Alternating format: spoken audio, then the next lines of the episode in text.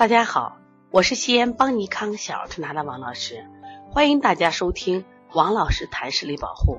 今天我想分享的主题是：一点零是判断弱视的标准吗？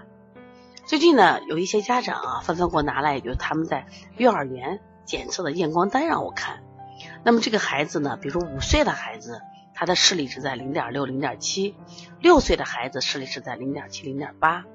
那么幼儿园给他说你的孩子是弱视啊？为什么呢？说正常孩子在一点零、一点二上，家长就特别焦虑，特别紧张。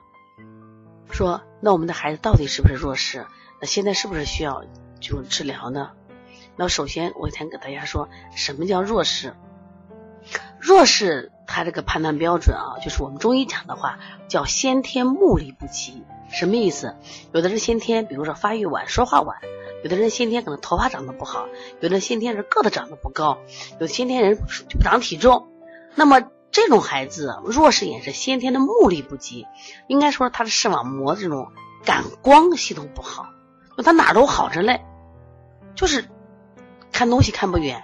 所以有时间把这个弱视啊，它不不列为屈光不正里边的。就疾病一种，比如说近视呀、远视呀、散光，都认为是屈光不正，但弱视不是，弱视不是不是病，先天目力不及。那么到底怎么判断是不是弱视？在原来有一个标准，就是说，比如说近视眼睛，我现在近视了，我到医院一戴镜，我能戴到一点零，就校正视力一点零啊，就认为你就是近视。那么什么是弱视？就你同样看不清，但是经过校正以后仍然达不到一点零。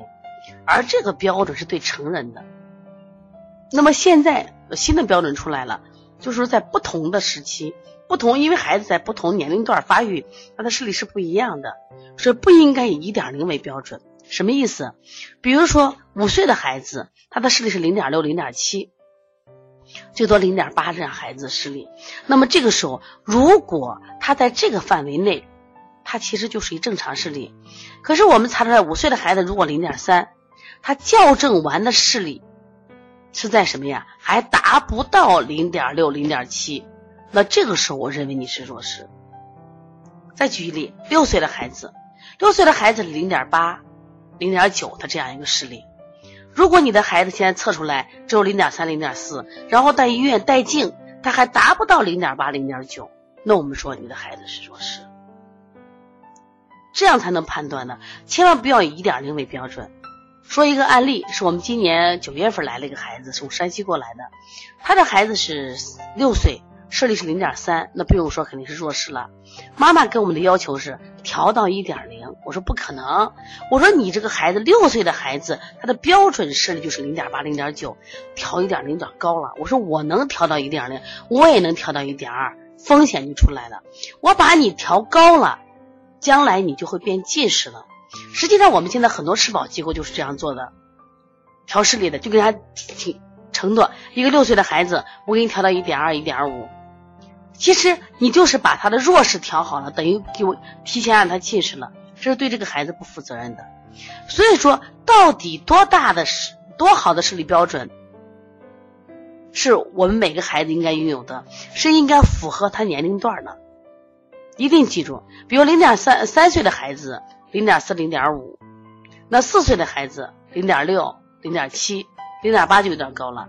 那么就说五岁的孩子零点六、零点七、零点八，六岁的孩子零点七、零点八、零点九，呃，最多到一点零，不能再高了。也就是说，年龄加上一到两个视标，这样就标准就可以了。所以说，我们家长都过分的追求一点零，就会导致你的孩子过度消耗了远视储备。就会变成近视了，所以远视储备这个词呢，我在这个谈视力栏目的第一天，第一个节目就做了，希望大家再听一听，我希望对你有帮助。我经常给我们的这个社保机构我来谈这个事情，包括我们学视力培训的我来谈，我说嘞，大家一定记住，对于我们来说，这些孩子只是我们临床中的小病人一个，但对于这个孩子来说，他的眼睛是他这一辈子的全部。如果因为我们把弱视的标准判断错了，给他调过度了，或者他压根就不是弱视眼，我们当弱视眼去调，是对这个孩子极大不负责任。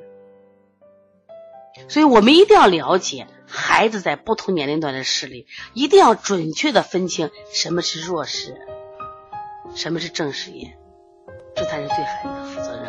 如果你的孩子在视力上有问题，可以直接打我的电话幺三五七幺九幺六四八九，也可以加微信幺五七七幺九幺六四六四四七。如果想参加我们的视力培训，可以和方浩斌联系幺八零九二五四八八九零。